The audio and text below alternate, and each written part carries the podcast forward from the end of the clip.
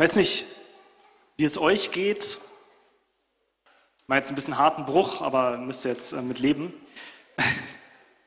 Ich weiß nicht, wie es euch geht, aber wenn man so sich so umhört, bisschen mit Leuten redet äh, und in die Nachrichten schaut, dann hat man das Gefühl, da hat man den Eindruck, wir leben in einer ganz schön düsteren Zeit gerade.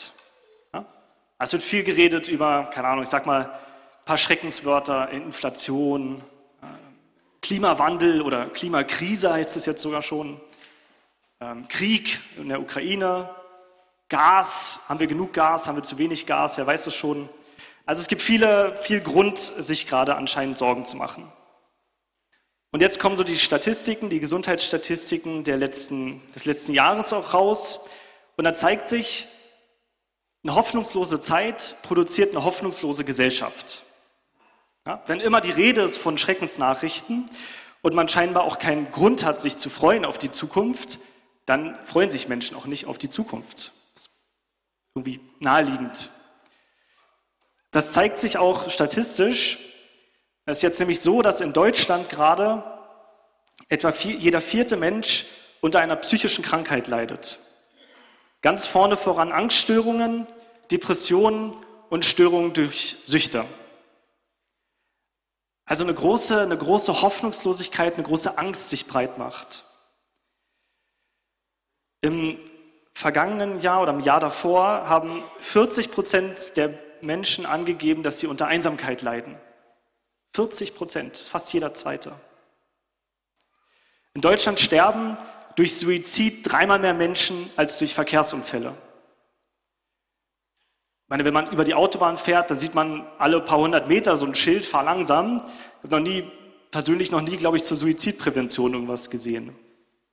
Also wir haben eine, eine wir haben wir leben in einer Gesellschaft. Ich möchte, dass wir so ein bisschen Blick weiten von uns. Wenn wir, wenn du Jesus kennst, dann hast du das Problem hoffentlich nicht. Dann hast du eine bleibende Hoffnung auf die Zukunft. Aber es geht den Menschen um uns herum nicht unbedingt so, oder gar nicht so sogar. Das Merkwürdige oder das Spannende daran ist eigentlich, dass obwohl das Thema Selbstliebe ganz groß geschrieben wird, also achte auf dich selbst, ja, Achtsamkeit ist das Modewort momentan. Du gehst in eine Buchhandlung, da hast du ein ganzes Regal, was nur diesem Thema gewidmet ist. Also wie achte ich auf mich selbst? Wie achte ich auf meine Bedürfnisse? Wie kann ich, wie kann ich schauen, dass es mir gut geht?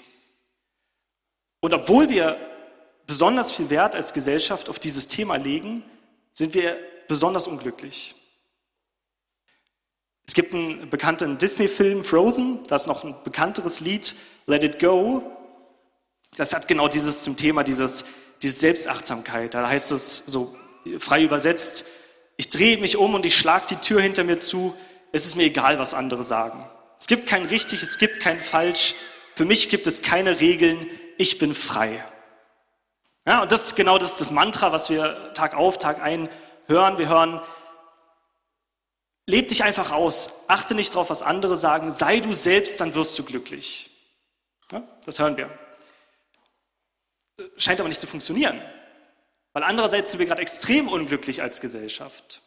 Also der Rat, sei einfach du selbst, achte einfach nur auf dich, der scheint gar nicht so gut zu sein. Woran liegt das? Das hängt zusammen mit unserer Jahreslosung. Wer kennt noch die Jahreslosung? Eine Woche rein ins Jahr, wissen wir das noch? Du bist sehr gut, man hört es aus allen rein. Du bist ein Gott, der mich sieht. Das Besondere an der Jahreslosung ist, dass es ein Du gibt. Du bist ein Gott, der mich sieht. Es gibt ein, ein Gegenüber, das wir haben. Und das ist das, das ist das Wichtige und ich glaube, das ist das, was in unserer Gesellschaft insgesamt, aber dadurch natürlich uns auch, wir sind ja Teil der Gesellschaft, uns verloren geht, ist, dass wir als Gemeinschaft, als Beziehungswesen gemacht sind von Gott. Wir sind dazu gemacht, ein Gegenüber zu haben, ein Du. Das ist gar nicht so selbstverständlich. Also auch was Gott angeht. Wir halten das, wenn wir lange schon im Glauben sind, für eine Selbstverständlichkeit, aber es gibt durchaus ähm, Religionen oder spirituelle Richtungen, die sowas nicht kennen, die sagen, es gibt nur so eine, so eine Energie, es gibt da draußen so ein, so ein, ein, ein, das eine nennt man das dann, so das eine, was über allem ist und in allem und so weiter. Das ist aber kein Gegenüber, es ist kein Du. Zu einer Energie kann ich nicht sagen Du. Kann ich nicht sagen, schön, dass du da bist. Es kann auch nichts zu mir sagen, genau genommen. Aber so ist Gott nicht. Gott ist ein Gott, der uns sieht. Ist ein Gegenüber, ist jemand, den wir ansprechen können. Und es ist das Gegenüber, auf das hin wir geschaffen sind. David, als er in einer ähnlichen Situation ist, auch in der Wüste, so wie Hagar, da dichtet er den Psalm 63. Sehr spannender Psalm. Ich möchte mal die ersten Verse daraus lesen. Da sagt David, Gott, du bist mein Gott, dich suche ich. Ich sehne mich nach dir mit Leib und Seele. Ich dürste nach dir wie ausgedorrtes, wasserloses Land. Im Heiligtum schaue ich nach dir aus, um deine Macht und Herrlichkeit zu sehen. Ich halte mich ganz nah bei dir und du stützt mich mit deiner mächtigen Hand. David drückt genau das aus. Er sagt, Gott, du bist, du bist der Gott, den ich suche. Meine Seele, mein ganzer Körper, alles verlangt nach dir, nach deiner Nähe, nach deiner Gegenwart. Dazu sind wir gemacht. Wenn wir natürlich eine, eine, in, einer, in einer Gesellschaft leben, die Gott immer mehr vergisst, da vergisst sie auch immer mehr diesen, diesen Gegenüber, diesen Gott, zu dem hin wir geschaffen sind. Ja, David vergleicht das ganz passend auch, er vergleicht das mit, mit Wasser. Er sagt, ich bin wie ausgedörrtes Land und ich brauche dieses Wasser. Und so ist es genau. Wisst ihr, du kannst, du kannst in eine Bücherei gehen und ein Buch nehmen über Wasser. Was machen? Chemische Eigenschaften vom Wasser. Kannst du lesen, wie ist Wasser zusammengesetzt, welche Bindung gibt es da, welche, äh, welche Atome spielen da eine Rolle? Wie ist die Molekularstruktur von Wasser? Ja? Dann kannst du noch ein Physikbuch nehmen und das gleiche auch noch machen. Physikalische Eigenschaften von Wasser. Strömungsgleichung, Wellengleichung, das ganze Pipapo. Alles drumherum. Du kannst dich auch mit Menschen unterhalten, die schon mal Wasser gesehen haben. Die beschreiben lassen, wie ist das denn Wasser? Du kannst dir Bilder anschauen von Wasser. Du kannst alles Mögliche machen. Und während du das alles machst, kannst du verdursten. Du wirst nicht, du stillst deinen Durst nicht, indem du viel über Wasser erfährst, indem du alles Mögliche über Wasser liest, auch nicht, indem du dich mit Menschen unterhältst, die, die schon mal Wasser getrunken haben. Und so ist es auch mit Gott. Es geht nicht darum, es geht nicht darum, möglichst viel über ihn zu wissen oder, oder, oder ja, nicht darum, möglichst viel über ihn zu wissen oder zu erfahren. Es geht darum, Gott zu erleben. Es ist das lebendige Wasser, was wir brauchen. Wir brauchen seine Gegenwart. Wir müssen zu ihm kommen und vor ihm kommen und erleben, dass er uns berührt. Erleben, was es heißt, dass lebendiges Wasser in unser Leben kommt. Und das wünsche ich euch allen für dieses Jahr, dass ihr diesen, dieses Gegenüber entdeckt, dass ihr versteht, das ist nicht nur, das ist nicht, nicht bildlich gemeint. Es gibt tatsächlich, es gibt tatsächlich einen Gott, den wir erleben können. Nicht in irgendeiner komischen, äh, nicht im übertragenen Sinne, tatsächlich erleben. Und wir brauchen das, tatsächlich ihn zu erleben. Wir brauchen das, in seine Gegenwart zu kommen, weil er unser Herz erfüllen und verändern kann. Und ich hoffe, dass wir uns alle dieses Jahr auch Zeit nehmen, um genau das immer wieder neu zu erleben. Weil es am Ende nicht darauf ankommt, was wir, was wir wissen, sondern am Ende kommt es darauf an, was wir, was wir erlebt haben. Damit will ich das Wissen nicht klein machen. Ja, ich, ihr, ihr, kennt mich, bin überhaupt niemand, der, ähm, der Theologie oder so gering schätzt oder Wissen gering schätzt. Ich halte es für sehr wichtig, um uns auch in den in, in richtigen, gesunden Bahnen zu halten. Aber das alleine ist es nicht. Es muss zusammengehen mit der, mit der Gemeinschaft mit Gott, mit einer echten, tatsächlichen Gemeinschaft, weil wir dazu geschaffen sind.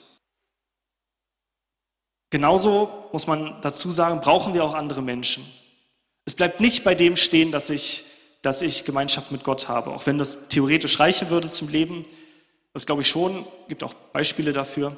Aber, aber wir brauchen auch einander. Wir brauchen gegenüber in, in unseren andere Geschwister, die auch in der Nachfolge stehen, die auch versuchen, Jesus nachzufolgen, also zu tun, was Jesus getan hat, sich so zu verhalten, wie Jesus sich verhalten hat, um, um Korrektur zu haben.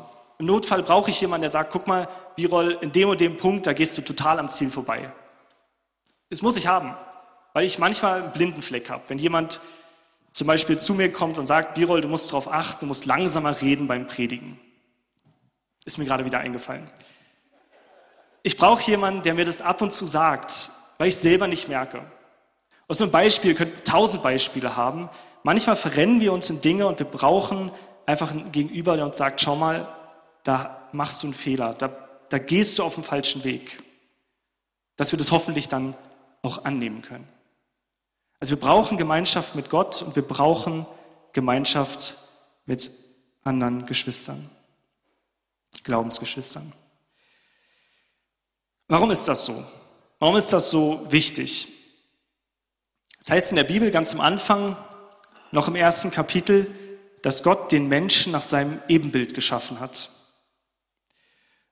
Das heißt eine ganze Menge, das kann eine ganze Menge bedeuten. Ich will auf eine Sache hinaus, dass wir in Gottes Ebenbild geschaffen sind, also ihm ähnlich. Das bedeutet auch, da kommt auch unser, unser Bedürfnis nach Gemeinschaft her, weil Gott Gemeinschaft ist. Weil Gott ist ein, ist ein dreieiniger Gott. Wie ich am Anfang angefangen habe mit dem Namen des Vaters und des Sohnes und des Heiligen Geistes, ist ein dreieiniger Gott, den wir haben. Das ist eine ewige Dreieinigkeit, das ist eine liebende, ewige Gemeinschaft von diesen drei Personen, Vater, Sohn und Heiliger Geist. Da ist, eine, da ist schon eine Gemeinschaft in Gott. Und deswegen sind wir selber nach seinem Ebenbild geschaffen, auch mit dem Bedürfnis nach Gemeinschaft. Wir sind nicht dreieinig, du und ich, aber wir haben darum auch dieses Bedürfnis, wir haben, wir brauchen genauso, wir wollen genauso ein Gegenüber, wie Gott in sich ein Gegenüber hat. Und ich will an der Stelle einen kurzen, kurzen Exkurs mit euch machen in die Dreieinigkeit, weil das irgendwie, das ist ein schwieriges, schwierig zu verstehen, aber es ist wichtig, weil wenn wir die Bibel lesen, kommen wir um die Dreieinigkeit halt nicht herum. Deswegen ist wichtig, dass wir zumindest wissen, dass es das gibt, auch wenn wir es vielleicht nicht im Detail verstehen oder nachvollziehen können. Schon ein paar Mal gehört von, von Leuten, dass sie sagen, ja, die Dreieinigkeit, das ist, das ist, steht nicht in der Bibel, das ist nicht biblisch, das, das hat die Kirche irgendwann erfunden. Aber das stimmt halt einfach nicht. Das ist einfach nicht so. Die Dreieinigkeit, den Begriff, den hat die Kirche sehr wohl erfunden. Also wenn du den Begriff Dreieinigkeit suchst in der Bibel, dann wirst du ihn nicht finden. Aber die Dreieinigkeit als, als Konzept, die steht so in der Bibel. Ich will das kurz euch, euch erklären. Wir wissen, da seid ihr hoffentlich alle mit mir, da brauchen wir nicht diskutieren, wir wissen, wir haben einen Gott. Wir haben nicht drei Götter, wir haben nicht fünf, wir haben nicht hundert, wir haben einen Gott. Ja? Wird in der Bibel immer wieder betont. Zum Beispiel im Glaubensbekenntnis der Israeliten, der Herr ist unser Gott, der Herr ist einer. Es gibt einen Gott. Das erste der zehn Gebote, du sollst keine anderen Götter neben mir haben. Neben mir ist Einzahl, einen Gott haben wir. Und wenn wir einen anderen Gott anbeten als den einen Gott, dann ist es Götzendienst. Das ist eine schlimme Verfehlung gegen Gott. Wir dürfen nur einen Gott haben und nur ihn anbeten. Jetzt nicht erst seit Jesus, aber spätestens mit Jesus gibt es das Problem, Jesus wird auch angebetet. Ist doch ein Problem. Ja? Paulus sagt, dass die Grundsünde des Menschen ist, dass sie, den, dass sie den Geschöpf, das Geschöpf anbeten anstatt des Schöpfers. Warum darf Jesus angebetet werden, wenn er, wenn er nicht Gott wäre? Wir lesen es in der Offenbarung, dass die vier Wesen, die um den Thron Gottes stehen, die Tag und Nacht Gott anbeten, diese vier Wesen, also diese, diese höchsten Engel, die fallen vor Jesus nieder und beten ihn an. Warum ist das nicht schwerste Gotteslästerung?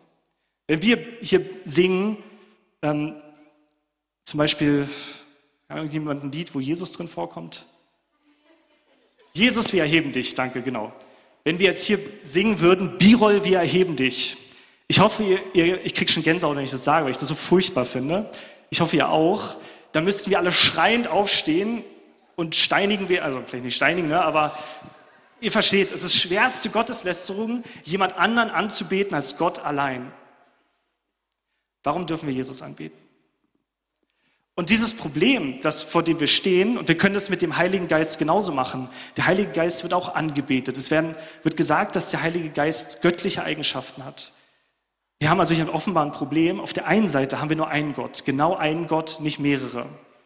Auf der anderen Seite gibt es aber Gott den Vater, Gott den Sohn und Gott den Heiligen Geist. Drei verschiedene. Und die sind auch verschieden. Es ist nicht dieselbe Person mit verschiedenen Gesichtern.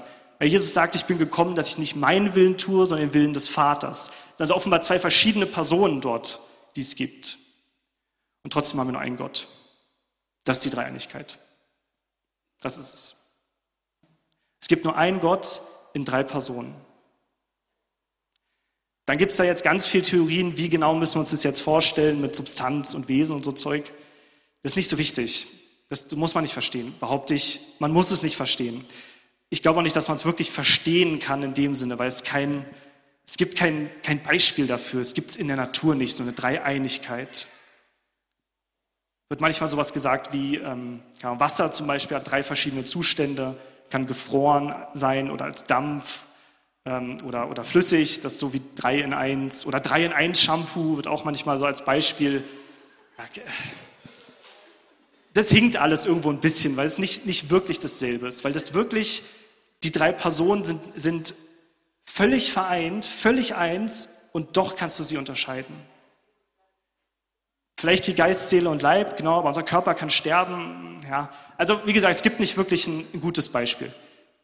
Es ist auch nicht so wichtig. Wichtig ist einfach nur, wir haben einen Gott. Es gibt Gott den Vater, Gott den Sohn und Gott den Heiligen Geist. Warum ist das wichtig? Warum, warum führe ich das jetzt so aus? Weil von Anfang an Gott in dieser Dreieinigkeit war. Es gab nie eine Zeit, wo der Sohn nicht war oder der Heilige Geist nicht war. Gott war immer die Dreieinigkeit. Wenn wir das Alte Testament lesen, genau lesen, dann sehen wir das auch von Anfang an. Vom ersten Kapitel ist Gott ein, ein dreieiniger Gott. Ist ein Gott, der, der in der ewigen, liebenden Gemeinschaft ist. Das bedeutet auch, Gott braucht uns nicht, nicht mal für Gemeinschaft. Es wird manchmal so gesagt, Gott hat uns geschaffen, um Gemeinschaft zu haben. Gott hat Gemeinschaft, er braucht, braucht uns dafür nicht. Er hat sich selbst gegenüber. Als ich das das erste Mal so gedacht habe, hat es mich erstmal erschreckt, weil ich dachte so, uh, das ist ja, äh, Gott braucht mich ja wirklich überhaupt nicht. Aber es ist eigentlich was sehr Schönes, weil es bedeutet, Gott braucht uns nicht. Er hat uns nicht geschaffen, weil er uns braucht.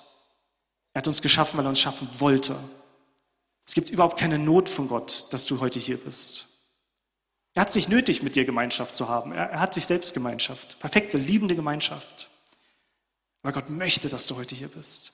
Und er möchte dir heute begegnen. Aus Liebe heraus will er das tun, nicht aus Not. Wir sind nicht wie dieses, dieses Kind, was gemacht wird, um die Ehe zu retten, sondern wir kommen in eine, in eine perfekte Gemeinschaft, werden wir schon hineingeboren. Von dem Vater, dem Sohn und dem Heiligen Geist. Aber das heißt eben auch, wie wir in diesem Ebenbild geschaffen sind, genau das, das brauchen wir, das, das wünschen wir uns, danach sehnen wir uns. Ich glaube, es ist auch ein Grund, warum Hagar zurückgeschickt wird von der Wüste. Warum der Engel zu ihr sagt, geh wieder zurück zu deiner Herrin. Weil der Engel weiß, alleine kann sie in der Wüste nicht überleben. Und wir haben manchmal das, dieses, dieses Bedürfnis, das Gefühl, ich kenne das von mir, wenn wir wirklich verletzt werden von Menschen, wenn wir wirklich in ein, in ein tiefes Loch fallen, dass wir dann so diesen, diesen Instinkt haben, wollen uns eigentlich zurückziehen aus allem am liebsten gar nicht mehr mit Menschen zu tun haben, am liebsten gar nicht mehr zu anderen Menschen kommen, mit Menschen reden, weil dann könnte man sich verletzlich machen. Dann könnte man nochmal verletzt werden. Aber wir brauchen das. Wir sind geschaffen mit, einem, mit dem Bedürfnis, mit dem Wunsch nach Gemeinschaft. Nicht nur, weil es uns nützlich ist, sondern weil es wirklich in unserem Wesen tief verankert ist. Was heißt das praktisch? Praktisch will ich damit sagen, als erstes, lieben, sucht die Gemeinschaft mit Gott. Sucht sie, wo ihr sie nur finden könnt. Wenn du gar nicht weißt, wovon ich rede, dann geh nach Hause, leg deine christlichen Literatur zur Seite, was auch immer du hast, geh auf die Knie und bete zu Gott, dass er dir begegnet. Und dann machst du das so lange, bis es passiert. Wirklich, ich habe ich es noch nicht erlebt, wenn ich das gemacht habe, dass, dass er nicht irgendwann zu mir gekommen wäre und Gemeinschaft mit mir gehabt hätte. Gott möchte sich finden lassen, er will sich finden lassen. Er, er, er er hat dich gemacht aus Liebe, weil er, weil er nicht weil er dich braucht, aber weil er dich mit dir Gemeinschaft haben möchte, weil er dieses Gegenüber auch sucht in dir. Und du bist genau so gemacht, du brauchst dieses Gegenüber. Also such ihn im Gebet, such ihn, öffne die Bibel, sag, Herr, ich will, ich will, dass du zu mir sprichst, ich will, dass du mir begegnest. Und er wird dir begegnen. Er wird dir wirklich begegnen. Wenn du das nicht glaubst oder, oder andere Erfahrungen hast, komm gerne auf mich zu. Lass uns drüber reden, weil, ich, weil es mir so wichtig ist, dass wir das verstehen. Und ich hoffe, dass dieses Jahr, was, was vor uns liegt, dass auch ein Jahr der, der tiefen Gemeinschaft mit Gott wird, wo wir wirklich, wirklich an seinem Herzen Anteil haben können. Ein Stückchen von seinem Herzen Anteil haben. Weil, ja, und wir unser Herz vor ihm ausschütten. Auf der anderen Seite, denke ich, braucht es auch Gemeinschaft untereinander. Das kann viele Sachen bedeuten. Es kann zum Beispiel bedeuten, ja, wenn du in der ja, Hauskreise wären zum Beispiel ein typisches, typisches Thema. Dass wir jetzt hier sind, das ist ja schon eine Form von Gemeinschaft, zumindest wenn man nicht, sobald der Gottesdienst vorbei ist, aufspringt und rausrennt, dann hast du auch Gemeinschaft gehabt, aber vielleicht nicht nicht in der Intensität, wie es gut wäre. Und lasst uns aber auch Gemeinschaft miteinander und mit Gott suchen. Also sei das hier im Lobpreis, sei das, wir haben das Dienstagsgebet zum Beispiel, wo wir, wo wir gemeinsam beten, gemeinsam zu Gott kommen. Wenn du in einer Ehe bist, dann denke ich, ist es hilfreich, regelmäßig ähm, gemeinsam auch zu beten oder als Familie sogar gemeinsam zu beten. Hauskreis hatte ich gesagt, einfach als Möglichkeit dazu. Denn das dass Hagar sagen kann, du bist ein Gott, der mich sieht. Ja, sie hat diesen, diesen Gegenüber gesehen. Sie hat ein Gegenüber wahrgenommen. Ist nicht einfach nur, sie sagt nicht einfach nur, ich weiß, da ist irgendwo ein Gott, der mich sieht, sondern sagt, du bist ein Gott, der mich sieht. Der, der, der ihr gegenübergetreten ist. Und wir brauchen das selber auch genauso. Weil eine Selbstliebe ohne eine Liebe zu Gott und ohne die Liebe zum Nächsten immer in die eigenen Abgründe führt. Nirgendwo anders hin. Draußen stehen die ganzen, die ganzen Probleme, die wir jetzt sehen. Dies, dieses Ich-Bezogenheit, dass ich nur in mich selber schaue, nur auf mich selber schaue. Wir brauchen Gegenüber. Und wir können uns selber daraus dummerweise nicht befreien. Wir brauchen Gott, der, uns, der unser Herz öffnet, der unser Herz weit macht, dass wir fähig werden, unseren Nächsten zu lieben wie uns selbst. Und dass wir fähig werden, Gott zu lieben wie uns selbst. Deswegen, wenn wir als Licht in diese Welt gerufen sind, glaube ich, heißt das zwei Dinge für uns. Als erstes Mal müssen wir auf uns selber achten. Jetzt bin ich doch wieder bei Achtsamkeit. Müssen wir wirklich. Wenn du Teil vom Problem wirst, kannst du anderen nicht helfen. Also du musst selber schauen, dass du, dass deine Beziehung zu Gott, dass sie, dass sie intakt ist, dass sie funktioniert, dass du diesen Gegenüber wirklich kennst und dann anderen Leuten davon erzählen kannst, von diesem Gegenüber den du kennengelernt hast und von dem du weißt, er ist die Erfüllung der Sehnsüchte auch von deinem Gegenüber, von deinem Nächsten. Lass uns Menschen sein, die, die angefüllt sind mit, mit dem Heiligen Geist, mit der Gemeinschaft des Heiligen Geistes und die anderen davon erzählen können, von diesem, von diesem Licht, was sie suchen, von dem Wasser des Lebens. Ich möchte abschließen mit dem Ausschnitt aus dem Psalm 63. Deine Liebe bedeutet mir mehr als das Leben, darum will ich dich preisen. Mein Leben lang will ich dir danken und dir meine Hände im Gebet entgegenstrecken. Ich halte mich ganz nah bei dir und du stützt mich mit deiner mächtigen Hand. Das ist der Gott, der uns sieht. Amen.